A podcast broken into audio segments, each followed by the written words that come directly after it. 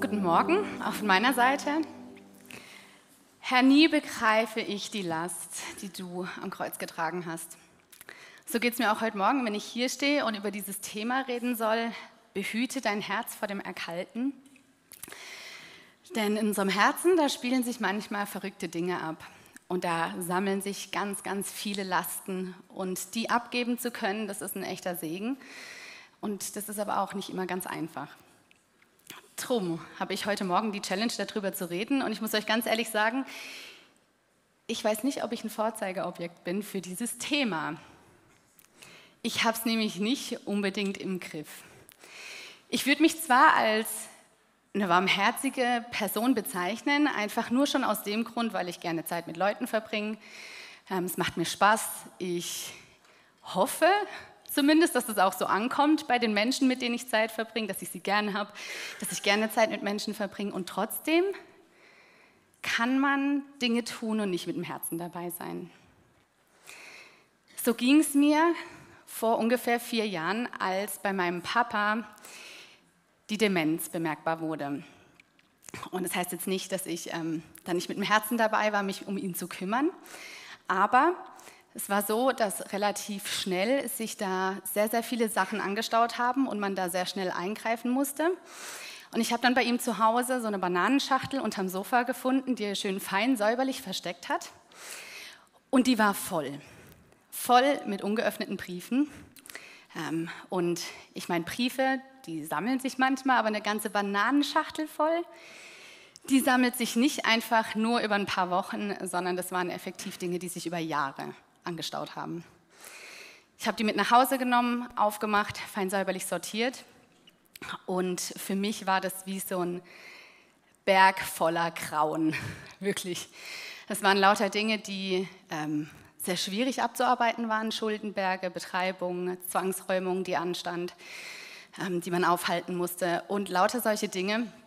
Und wer ein bisschen meine Lebensgeschichte kennt, eben ich bin ähm, in einer Familie aufgewachsen, wo sich meine Eltern getrennt haben. Meine Mama, die hat Tagebücher geschrieben und in diesen Tagebüchern, da waren so Szenen drin, die mit meinem Vater zu tun hatten, die genau diese Themen schon hatten. Die Rechnungen, die nicht gezahlt wurden, all solche Dinge.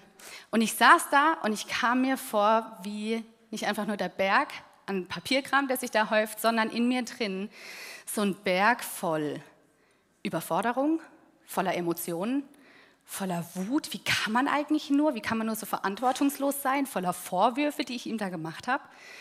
Und ich habe so richtig gemerkt in dem Moment, okay, stopp, warte mal, da kommt gerade echt einiges hoch. Wie gehe ich jetzt damit um? Und ganz ehrlich, meine Strategie in dem Moment war einfach mal Augen zu und durch. Das Zeug nicht so arg hochkommen lassen, angesichts der Gefühle mich irgendwo schützen, zurücknehmen emotional und eben doch nicht ganz mit dem Herzen dabei sein, sondern im Überlebensmodus.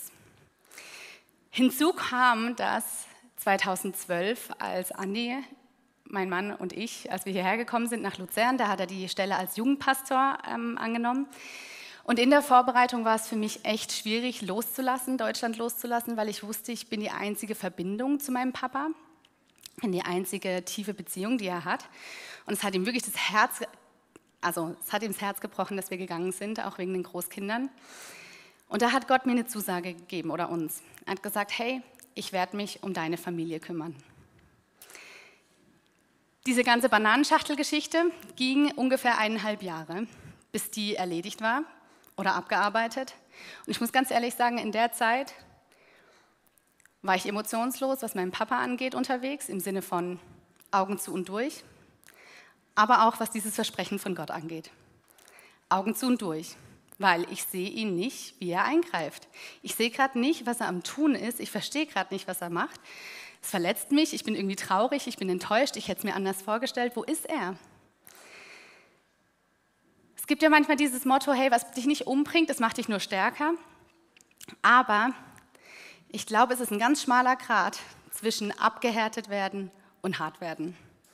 Es ist ein ganz ein schmaler Grat, dass Dinge uns wachsen und reifen lassen und stark machen, aber dass wir dabei eben nicht unser Herz zumachen und verlieren. Und es betrifft uns alle. Die Liebe zum Menschen ist doch das höchste Gebot, das wir haben. Liebe Gott, deinen Vater von ganzem Herzen, von ganzer Seele, mit ganzem Verstand und deinen Nächsten wie dich selbst. Wie sollen wir Menschen begegnen, wenn wir unser Herz zumachen oder wenn wir die Gefühle abschalten, wenn wir einfach zumachen auf Überlebensmodus? Und ich glaube, dass die Liebe wirklich das aller, allerstärkste und größte Werkzeug und Mittel ist, dass Menschen Gott erkennen. In der Art und Weise, wie wir miteinander umgehen, aber auch in dem, was in unserem Leben sichtbar und greifbar wird, von dem, wer Gott ist. Also muss all das, was sich in unserem Herzen abspielt, es muss unser Augenmerk sein. Wir müssen dorthin schauen. Wir müssen aufpassen, was dort passiert. Darum möchte ich kurz über das Verständnis der Bibel vom Herzen sprechen. Denn wir reden manchmal vom Herzen, als ob es einfach nur der Verstand wäre. Dabei ist der Begriff, den die Bibel dafür benutzt, so viel weiter gedacht. Ich habe euch dazu mal die Definition aufgeschrieben. Im Hebräischen heißt es Leb oder Lev und bezeichnet das Innere eines Menschen. Dort sind Willen, Denken, Bewusstsein, Emotionen drin, aber auch die Moral einer Person, der Charakter, das Zentrum der Entscheidungsfindung. Und es ist der Ort, wo Wissen, Gedächtnis und Überlegungen zusammenkommen und miteinander arbeiten. Im Griechischen, das kennen wir von der Kardiologie, von der Lehre übers Herz. Cardio bedeutet Emotionen, Gedanken und Willen. Beschreibt aber auch Wünsche, Sehnsüchte und Gefühle. Also der Begriff, der für Herz verwendet wird, ist so viel breiter als einfach nur deine Gefühle oder irgendwie lieb und freundlich und nett sein, sondern es bezeichnet all das, was dich als Person eigentlich ausmacht. Es ist so viel ganzheitlicher. Da ist keine Trennung da zwischen Gedanken und Gefühlen, zwischen Worten und Gedanken und Wünschen und Taten, sondern das packt alles zusammen. Das Herz ist, wenn man es also so bezeichnen müsste, eigentlich die treibende Kraft hinter dem, wer wir sind und was uns ausmacht, unserem Charakter. Es wundert mich also nicht, dass Jesus in Matthäus 6, Vers 21 sagt, wo dein Schatz ist, da ist auch dein Herz. Denn wenn unser Herz die treibende Kraft in unserem Leben ist, dann ist das, was uns am wichtigsten ist, das, wo unser Schatz ist, das, was uns Liebe, Annahme, Anerkennung, Sinn gibt, das, was uns füllt, dann ist das die treibende Kraft in unserem Leben. Aber nicht nur die treibende Kraft, sondern, ich möchte es mal ganz anders formulieren, dann ist es die Wahrheit, der wir glauben. Die Sache, der wir am meisten vertrauen, die am meisten Einfluss hat auf das, was wir denken, was wir fühlen und was wir sind und wie wir Dinge beurteilen. Was also ist ein kaltes Herz? Ich habe euch mal die Definition von kalt mitgenommen, wie sie im Wörterbuch zu finden ist. Wenig oder keine Wärme enthaltend, also keine Wärme ausstrahlend, von niedriger Temperatur. Und dann, was Gefühle oder Emotionen anbelangt, wird kalt so verstanden, dass es vom Gefühl unbeeinflusst bleibt. Und ihr könnt da mitlesen, emotional nüchtern, abweisend oder ohne jedes Mitgefühl. So, wir reden heute von einem kalten Herzen oder wie man sein Herz davor behütet, kalt zu werden. Also wenn diese Dinge da drin irgendwie Platz und Raum finden und die treibende Kraft in unserem Leben sind oder die Art und Weise, wie wir Dinge tun, dann weiß ich nicht, wie glücklich wir sind oder auch wie wir den Auftrag, den Gott uns gibt, nämlich dass Menschen ihn erkennen und kennenlernen an der Liebe untereinander, wie wir den wirklich erfüllen sollen. Also mit einem kalten Herzen rumlaufen, ich glaube, da sind wir alle eins, besser nicht. Trotzdem warnt uns Jesus. Er sagt nämlich in Matthäus 24, 12, weil die Gesetzeslosigkeit überhand nimmt, überhand nimmt, wird die Liebe der meisten erkalten. Weil die Gesetzeslosigkeit überhand nimmt, wird die Liebe der meisten erkalten. Und jetzt mache ich kurz eine Gegenüberstellung zu einer anderen Stelle, wo er etwas sagt, nämlich im Johannes 15, Vers 10, da sagt er, wenn ihr meine Gebote haltet, so werdet ihr in meiner Liebe bleiben. So wie ich die Gebote meines Vaters gehalten habe und in seiner Liebe bleibe. Also ich finde es spannend, dass er hier eine Gegenüberstellung macht oder einen Vergleich zieht von Gesetzen und Geboten. Dass Gesetzeslosigkeit dazu führt, dass Liebe erkaltet, aber die Gebote zu halten, die Gesetze in seinem Herzen zu haben, anscheinend Liebe bewirkt. Ich weiß nicht, wie es euch geht, aber ich habe das so gelesen und ich dachte so, okay, irgendwie Gesetze und Gebote, das fühlt sich doch alles so sachlich und neutral an. Aber anscheinend sollen die was mit uns machen. Und dort, wo sie verschwinden, wo sie weniger wichtig oder im Zentrum sind, da tut es etwas mit uns. Ich, sorry, ich komme heute Morgen mit ein paar Bibelstellen. Dass es also in Jeremia 31, 33 heißt, ich will mein Gesetz in ihr Innerstes hineinlegen und es auf ihre Herzen schreiben. Für, für mich gehen so viele Dinge plötzlich auf. Okay, wir brauchen ein neues Herz. Da drinnen müssen sich Gesetzmäßigkeiten ändern, nämlich diese treibende Kraft in unserem Leben, diese Wahrheit, an die wir glauben, der wir vertrauen, die, die unser Miteinander bestimmt, aber die mir auch erklärt und zu verstehen gibt, wie sich Dinge verhalten. All das muss in meinem Herzen sein. Und irgendetwas ist in meinem Herzen. Irgendetwas, irgendwelche Gesetzesmäßigkeiten sind da, die mich antreiben, die mich motivieren, die mich beeinflussen, die mein Urteil fällen. Und ich glaube, unser Leben kann voller Gesetzmäßigkeiten sein, die uns blockieren. In der Liebe untereinander. Ich möchte mit euch um diese zwei Ebenen, von denen ich glaube, die es gibt, was ein kaltes Herz betrifft, möchte ich mit euch anschauen und dazu Sacharja 7, Vers 9 lesen. Hier heißt es, fällt zuverlässigen Rechtsspruch, erweist Güte und Barmherzigkeit einer dem anderen. Betrügt nicht die Witwe und die Weise, den Fremden und den Elenden, und es sind nicht gegeneinander Unglück in eurem Herzen. Aber sie weigerten sich aufzumerken und zuckten widerspenstig die Schulter und machten ihre Ohren schwerhörig, um nicht zu hören. Und sie machten ihr Herz zu Diamant, um die Weisung nicht zu hören, noch die Worte, die der Herr, der Herrscher, durch seinen Geist sandte, durch die früheren Propheten. Wir haben hier dieses Herz, das zu Diamant wird. Man könnte auch sagen, also Diamant, der hat von seinen Eigenschaften einige Ähnlichkeiten mit Kälte, mit dem, was Kälte ausmacht. Es ist unempfindsam, es lässt sich nicht davon beeinflussen, es strahlt keine Wärme aus, es bleibt unbeeinflussbar, hart zu. Was macht ein solches Herz? Es ignoriert die Weisungen Gottes. Es macht die Ohren zu, es macht die Augen zu, sein Herz zu und ist nicht empfänglich für das, was die Gebote und die Gesetze und die Weisungen Gottes sind. Und wir haben es gerade gehört, wo die Gesetzeslosigkeit überhand nimmt, wird die Liebe erkalten. Und was lesen wir vorher? Was will Gott eigentlich von den Menschen? Er will, dass hier zuverlässiger Rechtsspruch getan wird, dass Güte und Barmherzigkeit einander gebracht wird. Er will, dass soziale Gerechtigkeit herrscht untereinander und dass man nicht in seinem Herzen böse voneinander denkt. Und all diesen Dingen widersetzen sich Menschen, die ein kaltes Herz haben. Also diese zwei Ebenen sind zum einen Gottes Weisungen haben keinen Raum, haben keinen Platz, beeinflussen mich nicht. Und auf der anderen Seite aber werde ich unempfindsam für mein Umfeld. Das sind diese zwei Ebenen, die ich finde in der Bibel, an denen man ganz klar erkennt, was ein kaltes Herz ausmacht. So, jetzt müssten ja aber ein paar sagen, hey, come on, also gut, der Text, der betrifft doch Menschen, die wahrscheinlich von Gottes Weisungen eh nichts hören wollen. Also wir sind ja hier eine christlichen Gemeinde und wir interessieren uns für das, was Gott zu sagen hat für unser Leben und was seine Gedanken und seine Gebote sind. Ich meine, klar, an der Liebe untereinander, da könnten wir ein bisschen arbeiten, da könnten wir besser werden. Es sind alles gute Gedanken. Betrifft uns das?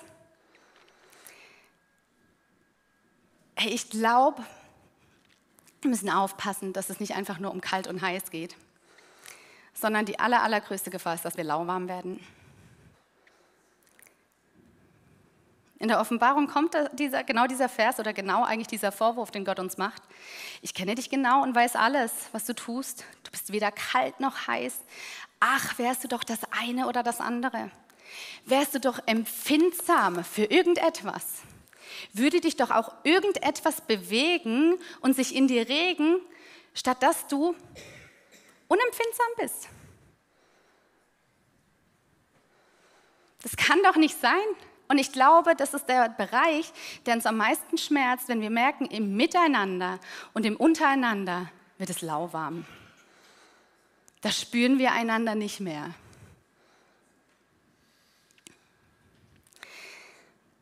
Aber diese Sache kann uns sehr wohl betreffen. Hey, und ich fühle mich so ertappt und erwischt, wirklich. Ich habe die Geschichte gelesen aus dem Markus 6,45. Das ist, ich erzähle euch die Geschichte, ich lasse sie nicht, ich habe schon genügend Bibelstellen gebracht. Es ist die Stelle, wo die Jünger dabei waren, als Jesus die 5000 gespeist hat. Die Stelle danach. Vorher hat er sie gespeist, krasses Wunder. Fünf Brote, zwei Fische und zack werden 5000 Männer ohne Frauen und Kinder gezählt, gespeist und am Ende bleiben zwölf Körbe übrig, die die Jünger mit einsammeln. Und als nächstes macht Jesus Folgendes, zumindest in der Geschichte, wie sie in Markus 6 geschrieben ist.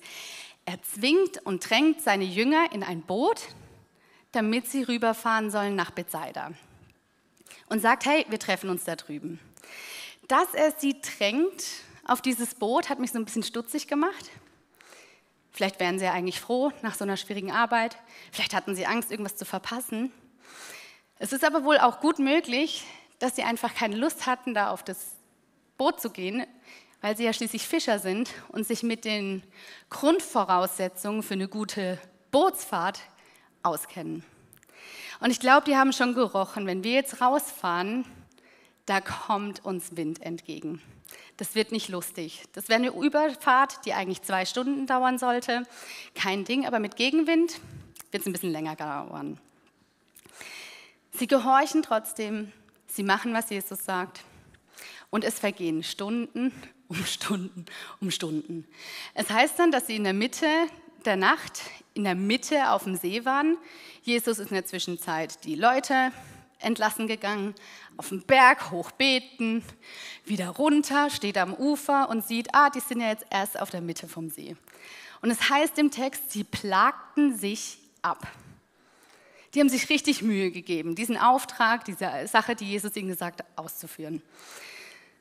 Dann geht es noch mal eine Weile, nämlich bis zur dritten oder vierten Stunde, bis Jesus entscheidet, dass er rüberläuft über den See, an ihnen vorbei. Jetzt angesichts dessen, ich habe die Geschichte gestern mit meinen Kindern mal durchgegangen, ich war so gespannt, wie sie reagieren. Ich so, was würdet ihr jetzt denken? Wie reagieren die Leute im Boot? Und, die, und sie waren so, ist doch klar, die rechnen mit Jesus. Ich meine, was der vorher gemacht hat, voll logisch. So, nee. Mit was rechnen sie? Dass dann Gespenst vorbeiläuft. Das Wunder, wo vorher passiert ist, hat sie völlig unbeeindruckt gelassen. Dann kommt er ins Boot rein und sagt, hey, chillt, ich bin's, fürchtet euch nicht. Der Wind hört auf und dann heißt es im Text, und sie verwunderten sich und waren über die Maßen entsetzt. Warum? Die Begründung kommt auch im Text. Markus 6, Vers 52. Denn sie waren um nichts verständiger geworden angesichts der Brote, sondern ihr Herz war erstarrt. Haben wir noch die Definition von Kälte bei uns? Vom Gefühl unbeeinflusst, abweisend. Diese Wahrheit, die Gesetzmäßigkeiten, wie sie mit Gott sind, nämlich dass er Wunder tun kann, dass er eingreift, dass er mächtig ist, war die in ihrem Herzen zu finden? Die waren völlig unbeeindruckt von diesem Wunder, wo Jesus vorher getan hatte. Und er kommt vorbei und das wird so entblößt. Es kommt so an die Oberfläche, dass sie einfach nur mit den natürlichen Dingen befasst waren und null mit der Vollmacht Gottes rechnen, mit dem Eingreifen. Und wisst ihr was? Ich merke das bei mir ganz oft. Für andere habe ich den Glauben, bei anderen dabei sein, wie Gott heilt und Dinge tut, kein Problem. Aber für meine eigene Not, während ich mich am Abplagen bin, Hey, das waren nicht Menschen, die Gott nicht kannten, irgendwie eine schlimme Vergangenheit hatten, Traumas erlebt haben oder die noch nie ein Wunder gesehen hatten. Das waren Menschen, die Gott vertraut haben, die mit ihm unterwegs waren, die gehorsam waren, die sich für ihn abplagen nach dem, was er ihnen gesagt hat. Und trotzdem können sie in ihrem Herzen völlig unempfänglich für die Wahrheit sein, wer Jesus wirklich ist.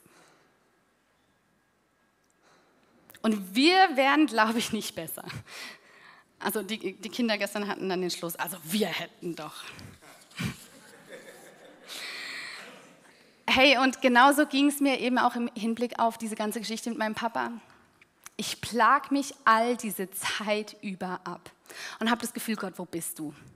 Wo greifst du ein? Wo ist dein, ich kümmere mich drum? Ganz ehrlich, ich fühle mich völlig verarscht. Ich bin diejenige, die hier sitzt und sich um alles kümmert und die Dinge tut, die einfach nur mühsam und anstrengend und schwierig sind, obwohl mein Papa sich nie um mich gekümmert hat. Und ah, da war's. Welche Wahrheit, welche Gesetzmäßigkeiten bestimmen mich, meine Gedanken, meine Emotionen? Die Wahrheit, dass ich einen Vater habe, der sich nicht kümmert, der nicht da ist, der kein Interesse hat? Ich war so beschämt, dass ich mich eineinhalb Jahre abgeplagt habe, ohne damit zu rechnen, dass ich einen Gott habe, der meine Not ernst nimmt. Jetzt ist die Frage, okay, haben wir gecheckt, ist gut, kannst aufhören. Wie werden wir das Ganze los? Wie wird dieser Bereich wie werden diese treibende Kräfte in unserem Herzen, die uns kalt machen, unempfänglich machen für die Wahrheiten Gottes, wie räumen wir die aus? Wie verschwinden die? Wie werden wir die los? Wie geben wir diese Dinge Gott ab? Und ich gehe mit euch in einen Text rein, in dem ich diese drei Punkte rausziehen will, von denen ich glaube, dass sie ein Schlüssel sind. Ich habe diesen Text auch wieder nicht auf dem Beamer. Ich erzähle euch die Geschichte. Lukas 24, die Jünger, die auf dem Weg sind nach Emmaus. Vielleicht kennt ihr die Geschichte, vielleicht auch nicht, ich erzähle sie euch.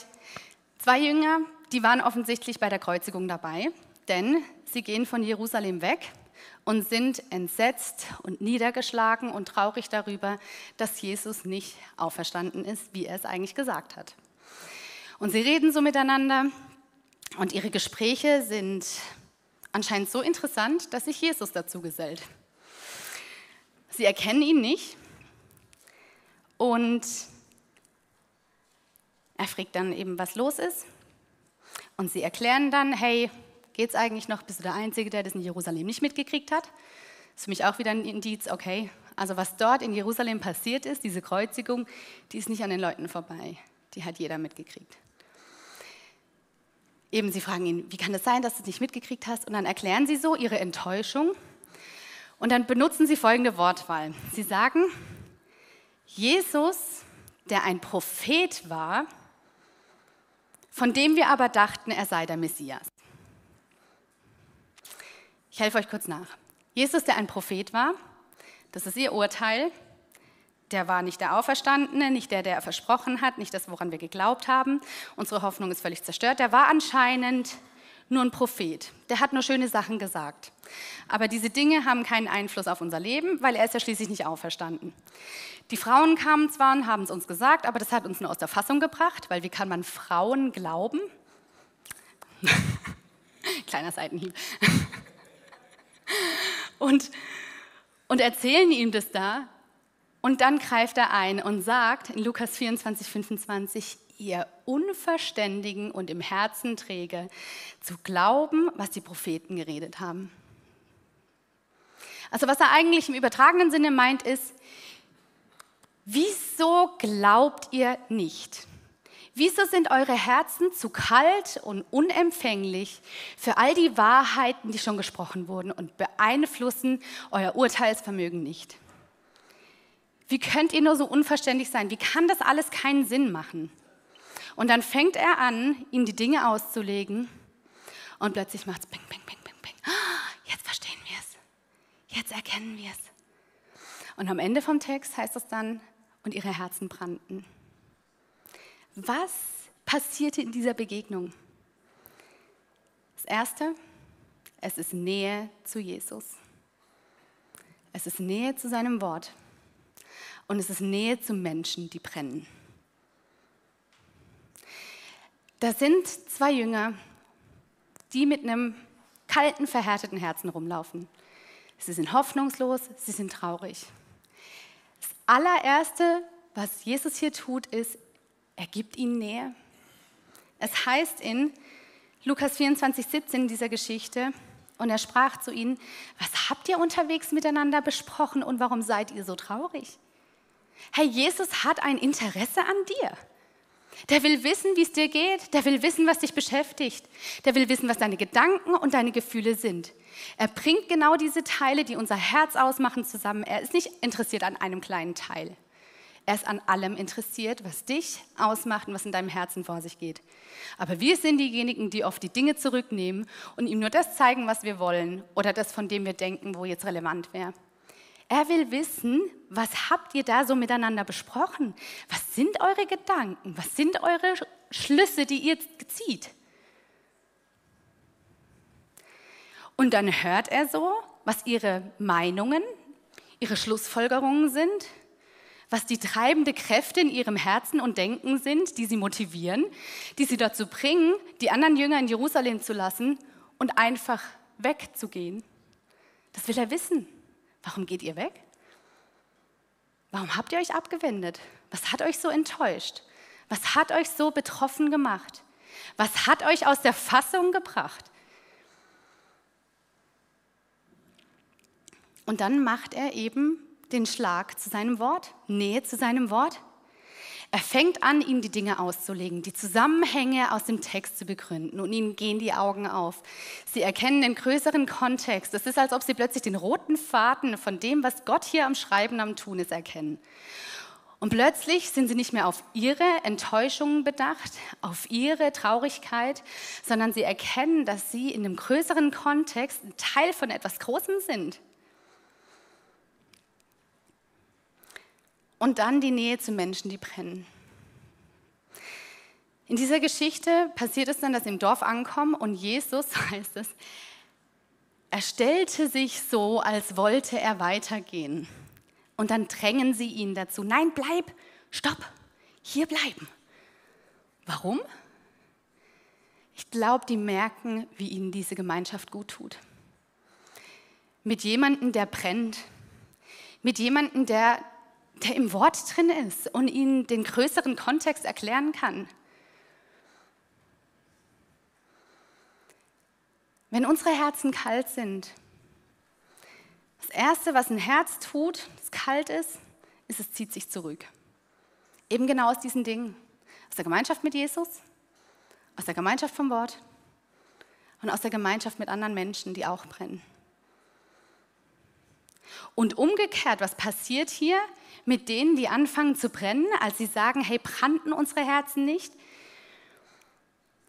Sie kehren um. Es heißt, in derselben Stunde kehrten sie um und gingen zurück zu den anderen Jüngern nach Jerusalem und verkündeten, was sie gerade erlebt haben. Hey, wenn unsere Herzen anfangen zu brennen, da schauen wir nicht mehr auf all das, was wir vorher hatten, sondern Jesus nimmt all das, was uns niederschlägt, was uns bedrückt macht, was uns dazu bringt, dass wir uns zurückziehen. Er nimmt es und er führt uns wieder zurück in die Gegenwart von dem, was uns wieder zum Brennen bringt. Und in dem Moment war es ihre Entscheidung. Sie waren diejenigen, die diesen Schritt gehen mussten, diese Umkehr machen mussten, zurück zu den anderen Jüngern. Nicht mehr meiner Hoffnungslosigkeit folgen, meiner enttäuschten Hoffnung. Und wisst ihr was? Ich glaube, diese Prinzipien betreffen nicht einfach nur unser Leben mit Gott, sondern ich glaube, diese Prinzipien können wir auch, was unsere Freundschaften geht, ähm, anbelangt, anwenden. Dass wir uns nicht zurückziehen, dass wir die Zeit und das Gespräch suchen, dass wir Nähe zulassen, dass uns die Augen geöffnet werden können für die Wahrheit, denn in unserem Herzen, da bilden sich eigene Wahrheiten, da bilden sich eigene Entscheidungen und Schlüsse, die wir treffen. Und wir sollten ganz vorsichtig sein, was für Schlüsse wir ziehen. Das Feuer vom Heiligen Geist entfernt diese Dinge aus unserem Leben. Und ich möchte dich heute Morgen fragen, was Was liegt denn da so alles rum? Was brodelt alles unter der Oberfläche oder was genau ist dort alles kalt geworden und auch aus welchem Grund? Du hast wirklich die Möglichkeit, zu Jesus zu kommen und ihm dein Herz zu öffnen. Er sieht deinen Frust, deine Enttäuschung, er sieht, wo du Begegnungen hattest mit Menschen, die dich verletzen, aber er sieht auch, wo du kalt geworden bist. Für ihn, für sein Wirken, für sein Reden, für seine übernatürlichen Möglichkeiten, die er hat. Was hat dich aus der Fassung gebracht? Was plagt dich? Wo plagst du dich wie diese Jünger ab auf dem See? Du kannst gehorsam sein, du kannst genau das Richtige tun, aber trotzdem nicht mit dem Herzen dabei sein.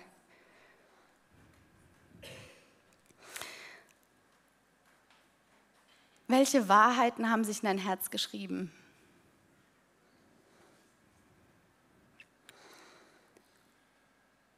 Wo rechnest du gar nicht mit dem Eingreifen von Gott, sondern mit ganz natürlichen Lösungen?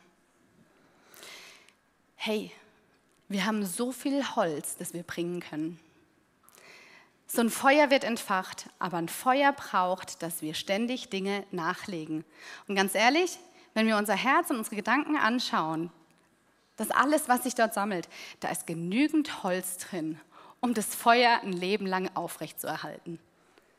Da ist so viel Material da, das wir vor Gott bringen können. Und unsere Herzen werden brennen, während wir im Gespräch mit ihm sind, während wir in seinem Wort erkennen, was wir eigentlich gerade durchmachen. Und während wir in Gesprächen sind mit Menschen, die für uns da sind, die uns helfen, wieder zu brennen, wo wir kalt geworden sind. Wir leben für eine Welt, in der die Liebe Gottes erfahrbar werden soll. Das ist einer unserer Leitverse, die wir haben, unsere Vision einer unserer Werte als Kirche. Wir leben für eine Welt, in der die Liebe Gottes sichtbar werden soll, erfahrbar werden soll für Menschen. Und Gott benutzt Menschen, die brennen. Menschen, die nicht brennen, die werden einander, oder auch Menschen, die brennen, werden einander verletzen. Es passiert. Aber lasst uns weiter brennen und nicht aufgeben.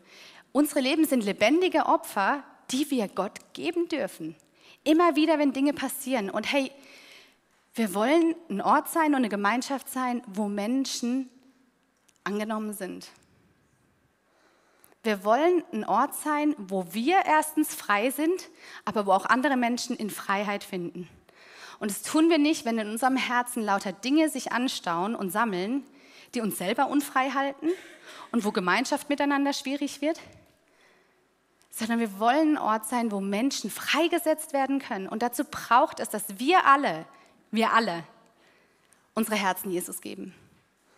Dass wir wieder brennen für ihn.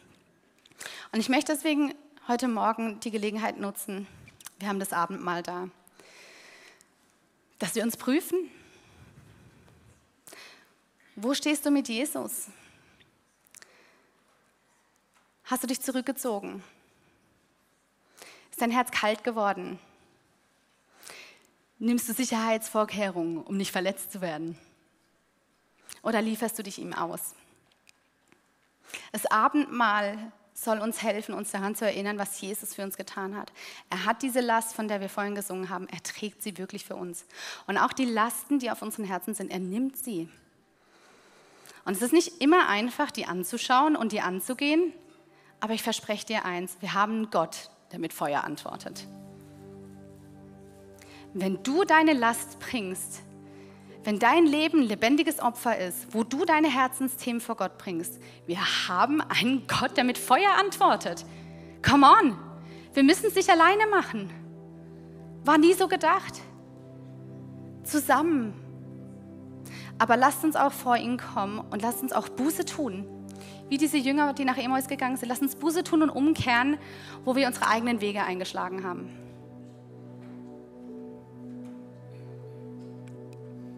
Und wenn du merkst, hey, da ist noch was, wo ich aufräumen muss, dann mach das.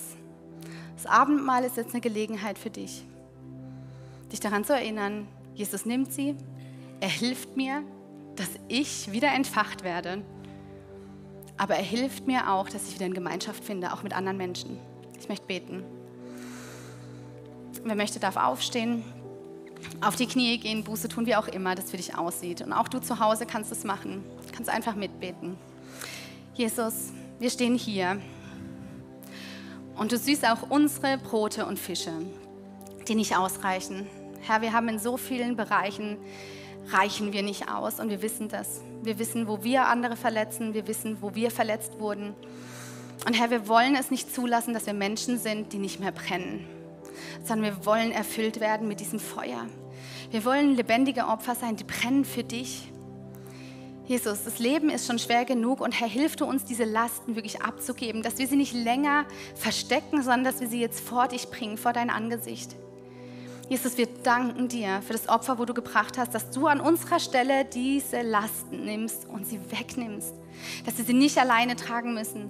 Dass wir nicht wie die Jünger im Boot sitzen und uns abplagen, sondern du kommst und du den Gegenwind einfach nimmst. Denn wir haben Gott, der mächtig ist. Wir haben Gott, der Wunder tut. Wir haben Gott, der mit Feuer antwortet. Herr, wir bringen dir unsere Herzen und wir bitten dich, erfüll du uns neu mit deinem Heiligen Geist. Lass unsere Herzen brennen. Herr, lass uns Liebe in echt leben nicht einfach nur ein Gedanken sein, sondern etwas sein, wo Gemeinschaft wieder möglich wird. Und Herr, ich bitte dich auch um Vergebung, wo wir Menschen verletzt haben. Herr, vergib uns. Komm vor dich und wir wollen dieses Abendmahl nicht nehmen, sondern wir wollen die Dinge ins Reine bringen. Amen.